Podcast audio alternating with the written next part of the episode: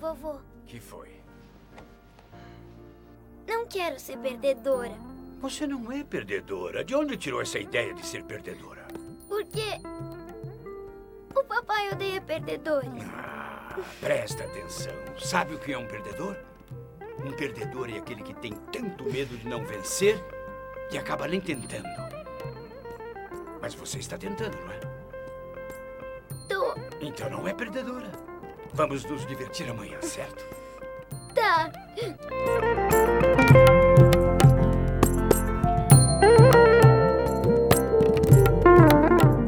Deleuze, um filósofo francês, falava que o verdadeiro charme das pessoas consiste nos seus traços de loucura. Ou seja, somente quando há uma ruptura com a estrutura é que o indivíduo consegue ser verdadeiramente atraente, de tal maneira que não há interação e sentimento para ele onde não há percepção dos traços de loucura presentes nas pessoas. Corroborando com a visão do filósofo francês Jonathan Dayton e Valerie Ferris nos apresentam o filme Pequena Miss Sunshine. O filme narra a história de uma família para lá de excêntrica, marcada pelo dilema entre o sucesso e o fracasso. Nesse universo familiar somos apresentados a Olive, uma garotinha que sonha em ganhar um concurso de beleza. Para tanto, ela treina com seu avô, um velho viciado em heroína. A fim de realizar o sonho da garota, a família se desloca em uma Kombi velha, mas muito maneira, para chegar ao tal concurso embarcando em um dos melhores road movies do cinema. A excêntrica família passa por uma série de problemas que vão do cômico ao dramático com perfeição, criando situações ao mesmo tempo nonsense e verossímeis. O grande problema dos personagens é que eles vivem esmagados pela pressão de serem vencedores, buscando cada um ao seu modo a fuga para os fracassos das suas vidas. Até que chegamos à cena final em que Olive, a criança, promove a libertação dos personagens, mostrando-lhes que, independente do que esperam dela no concurso de beleza, ela jamais vai conseguir ser bela sendo alguém que ela não é.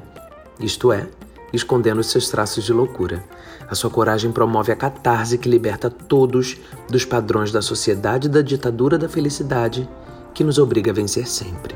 A vida é cheia de nuances e complexidades de coisas ocultas que jamais conseguiremos descobrir, tampouco dominar.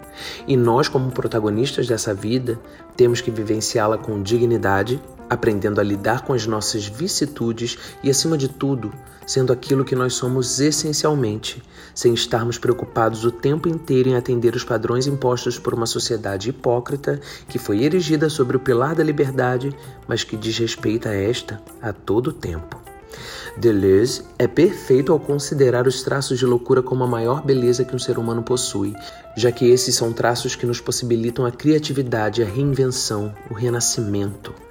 É ela que determina a nossa excentricidade, os nossos maneirismos e, por conseguinte, as nossas idiosincrasias, aquilo que somente nós possuímos e que não encontramos em mais ninguém, aquilo que nos torna seres singulares e que é guardado na memória daqueles que nos amam. São os traços de loucura de Olive que a tornam uma personagem tão cativante e apaixonante. É a sua apresentação maluca que deixa ao mesmo tempo sua família e nós vibrantes, que nos faz querer dançar e ser inadequados, sem medo do ridículo e sem medo dos olhares que retiram o brilho da felicidade sincera. Olive nos ensina a sermos pássaros que voam livremente, fora das gaiolas que a vida adulta e a pressão da sociedade nos colocam, transformando-nos em indivíduos pragmáticos e chatos, sem qualquer tipo de charme, mergulhados no reino da mesmice. Como o avô maluco beleza ensina, perdedores são pessoas que têm tanto medo de não ganhar que nem sequer tentam. E para tentar, antes é preciso ser honesto consigo mesmo, dando o melhor de si, mesmo que as pessoas esperem outras coisas. Ser vencedor é ter coragem para perder com dignidade, sendo quem se é, sem máscaras e adequação, com loucura e beleza, dando bom e velho foda-se para os padrões da sociedade. Não somos iguais para estarmos todos em uma mesma forma, bem como a vida não é uma competição que visa distribuir medalhas para quem chega em primeiro lugar. A verdadeira medalha se ganha quando cruzamos a linha de chegada e, ao olhar para trás, conseguimos nos enxergar em cada pegada que deixamos, sendo o que quisermos ser em cada situação, fazendo o que amamos, independente do que os outros queiram ou achem. Ninguém precisa ser admirado por todos nem bem aceito, tampouco deixar de fazer o que gosta para pertencer ao grupo. A verdadeira felicidade consiste em estar livre para voar em qualquer céu e fazer a corrida do jeito que melhor lhe apraz. Olive ensina isso para sua família, que percebe que os fracassos que possuem também fazem parte da pessoa que são e daquilo que estão se tornando. Ensina, sobretudo, que isso não os torna perdedores, porque o que torna alguém perdedor é desistir de tentar e, principalmente, esquecer o que se é, os seus traços de loucura, para ser vencedor de uma plateia falsa e sem vida. A vida passa muito depressa para ser o vencedor que voa apenas em uma gaiola. Felicidade, como Olive e Deleuze nos ensinam, é voar livremente, enfrentando as dificuldades e as quedas que inevitavelmente sofremos, porque não adianta ser vitorioso de uma vida amarga e ser loucura, já que, lembrando Bauman, loucos são apenas os significados não compartilhados. A loucura não é loucura quando compartilhada. E o compartilhamento só é possível para quem está livre, para que, como Olive, consiga dançar na cara dos padrões mecânicos e falsos de uma sociedade chata e hipócrita.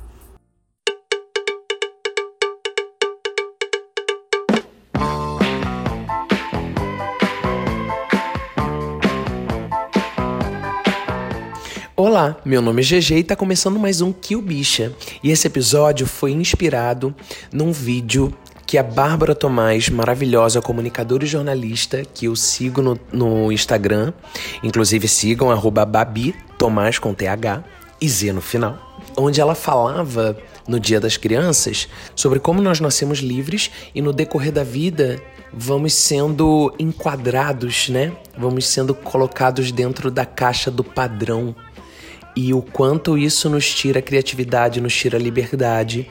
E ela fala no vídeo que muitas das vezes, quando percebemos, vamos perceber só mais tarde que essa é uma grande bobagem. E o quanto antes a gente é capaz de perceber, mais rapidamente nós podemos ser nós mesmos, o que significa sermos a melhor versão que poderíamos ser. Afinal, o que nos torna singulares, o que nos torna únicos, é exatamente o que nós somos em essência. Esse texto do início foi feito pelo Eric Moraes para o site Conte Outra, falando sobre o filme Pequena Miss Sunshine. É um filme lindo que narra a história de uma família super excêntrica, marcada pelo dilema entre o sucesso e o fracasso. A família inteira parte numa Kombi amarela para levar a Olive, a pequena Miss Sunshine, para o concurso de beleza do outro lado dos Estados Unidos. E o filme discute exatamente isso. A Olive é uma menina nada dentro dos padrões, e é exatamente por isso que ela é uma menina incrível. Bom, dentre as várias definições de padrão, uma em especial é com a qual a gente vai trabalhar hoje. Aquilo que serve para ser imitado como modelo protótipo. Definitivamente, eu acho que não é legal você se constituir imitando determinado modelo.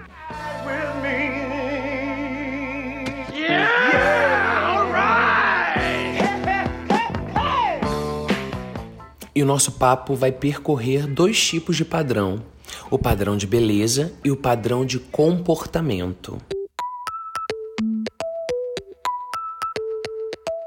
Bom, das curvas mais avantajadas à barriga de tanquinho, é possível identificar desde a pré-história os diversos padrões de beleza, tanto em homens quanto em mulheres. Só que, ao contrário do que muitas pessoas pensam, o tempo não é a única variável dessa mudança. Questões culturais também são fatores a serem considerados. Por exemplo, uma coisa que se enquadra num conceito de beleza aqui no Brasil não necessariamente vai ser belo em outro lugar do mundo. Em outras palavras, os padrões de beleza estão em constante processo de mudança, não sendo representado por um modelo universal, que na verdade a própria definição nos leva a crer, né? E sofrendo influências variáveis sociais, culturais ou até mesmo biológicas. Na pré-história, enquanto o padrão masculino ele, ele era associado à força por conta da necessidade de caça e de delimitação de espaço, a obesidade representava o ideal estético perfeito para mulheres, porque nesse caso a obesidade era associada à fertilidade e à disponibilidade de recursos, ou seja, tinha comida naquela caverna. Na Idade Média, a igreja acabou suplantando essa questão de padrão de beleza. É, inclusive, era uma época bem nojenta, porque, como era considerado profano o culto e o cuidado com o corpo, inclusive em termos de higiene, então uh, as pessoas meio que não se cuidavam. E aí, isso, é, é, as pessoas realmente tinham problemas em tomar banho. E aí a, o padrão de beleza, ele na verdade era associado ao padrão de poder. Portanto, as referências de beleza desse tempo eram os reis, as rainhas, as pessoas da, da mais alta casta mesmo daquela sociedade. No Renascimento, os valores humanistas então retornam, assim como a adoção de padrões de beleza da antiguidade. Então as pinturas se tornam mais sedutoras, os corpos passam a ficar à mostra novamente, Uh, as formas das mulheres elas voltam a se remeter a corpos avantajados. Os homens não. O padrão já trazia ali um corpo sem pelos, mas com alguns músculos. Alguns ideais greco-romanos também voltam a imperar nessa época, e então a obesidade volta a representar status, riqueza e ostentação, e só estava disponível mesmo para um seleto grupo da nobreza que tinha acesso a toda uma sorte de comida. No século XIV, uma viagem muito louca aconteceu, porque o padrão de beleza se baseava no tamanho da testa. Quanto mais aparente a testa fosse, mais bonita seria considerada a pessoa. Tanto que várias pinturas da época retratam mulheres e homens com testas grandes, e alguns historiadores até afirmam que muitas mulheres arrancavam, eu disse arrancavam os cabelos ou aplicavam uma solução química no couro cabeludo para obter uma testa maior. A Eliana se daria realmente bem nessa época. Tô brincando, Liana, porque você é linda. É, no século XV, voltamos então. Eu devia realmente ter nascido lá. É, voltamos então a um culto aos corpos mais cheinhos. As gordinhas, principalmente, eram consideradas belas justamente pelos quilinhos a mais que possuíam. As magras eram vistas como pessoas sem saúde e sem graça, despidas assim de beleza. Então, a partir do século XVI, aí, né, entra essa, esse paradoxo, essa dicotomia, essa maluquice do mundo, a sociedade passou a valorizar corpos magros. Há relatos históricos de que as mulheres usavam espartilhos e corpetes para ajustar a cintura e garantir uma aparência mais bonita.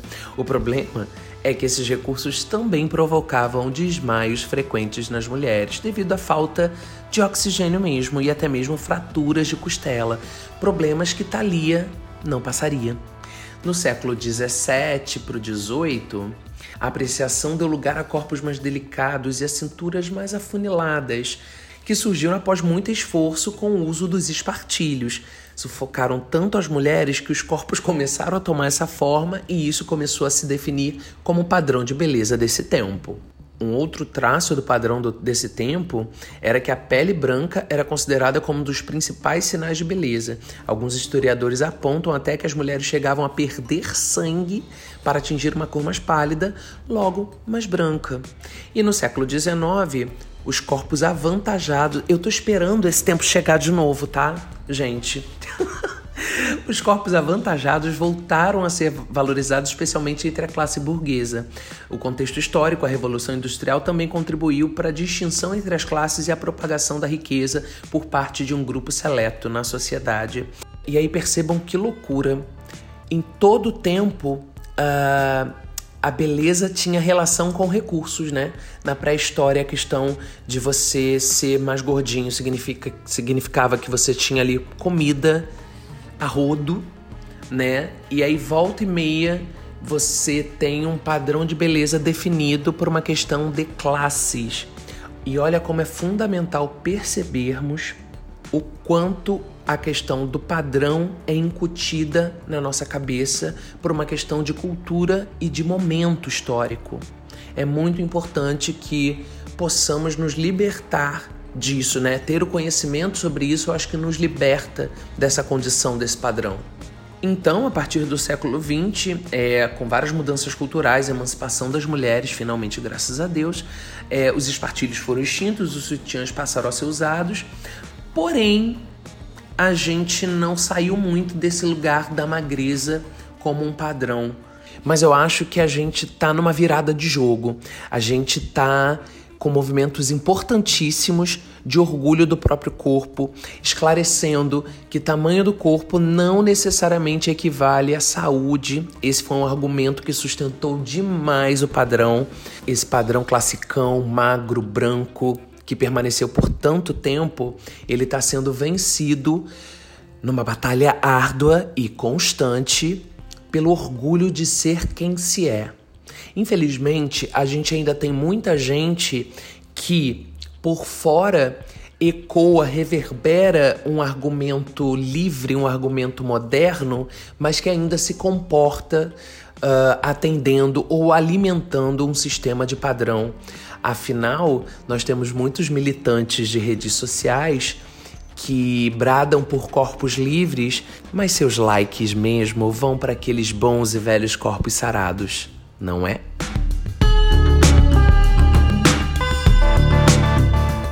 Há também os padrões de comportamento, códigos sociais definidos para atender determinadas expectativas.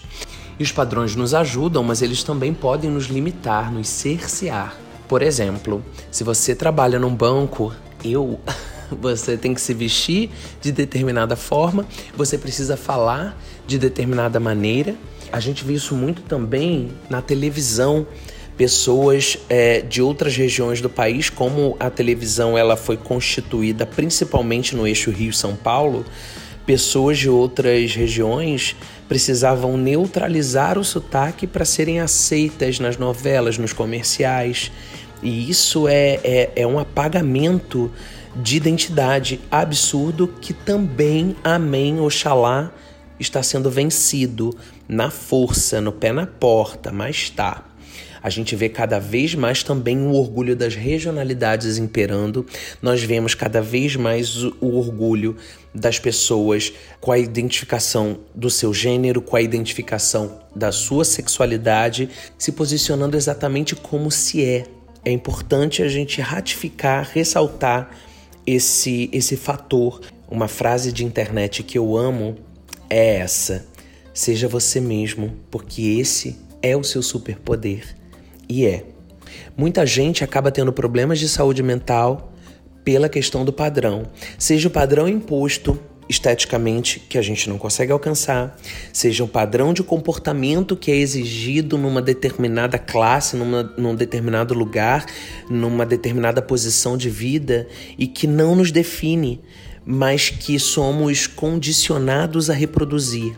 E os padrões negativos, os padrões nocivos, todos esses tipos de padrão precisam ser combatidos. Infelizmente, as consequências da busca por padrões idealizados são problemas emocionais como estresse, depressão, ansiedade. Segundo a OMS, a Organização Mundial da Saúde, a depressão, por exemplo, atinge 12 milhões de brasileiros, sendo um dos destinos de quem não se aceita fisicamente. Infelizmente, com a propagação dos estilos ideais de beleza, é, por conta da moda, uh, muitas pessoas não se veem representadas. Isso é muito frustrante. Vale a gente ressaltar também questões de traumas que podem perdurar desde a infância por conta de bullying nas escolas, criando raízes limitantes em torno da estética, em torno de comportamento quanto à sexualidade, quanto ao gênero.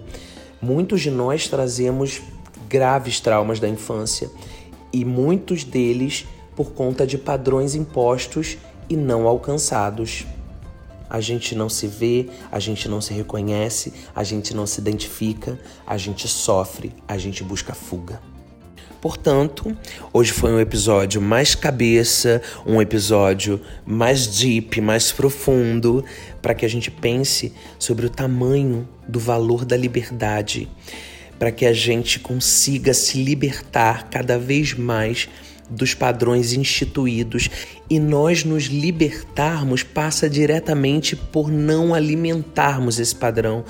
Muitos de nós não conseguimos perceber que muitas vezes, todo dia, um pouquinho, a gente acaba alimentando o sistema que faz mal a gente mesmo e faz mal às pessoas ao nosso redor.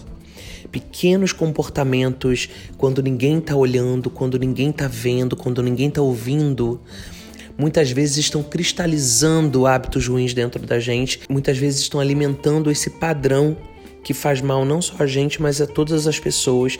Então vamos nos policiar e vamos atentar para que a gente não reproduza comportamentos que a gente diz combater. Sejamos nós mesmos, que possamos valorizar as pessoas como elas são. Valorize as pessoas, reconheçam o valor das pessoas no orgulho que elas têm de ser quem elas são. E é importante a gente reconhecer esse orgulho, é importante a gente reforçar. Isso volta pra gente. Então, nesse episódio mais que reflexivo, um episódio para você ouvir e olhar para dentro, fica esse pensamento: o que eu faço para melhorar o mundo tem a ver com desconstrução. Se desconstrua e colabore para que todos ao seu redor possam se desconstruir. Desconstruindo todos, podemos então reconstruir um mundo muito melhor do que esse que a gente está vivendo, né? Obrigado por terem vindo até aqui. Um beijo.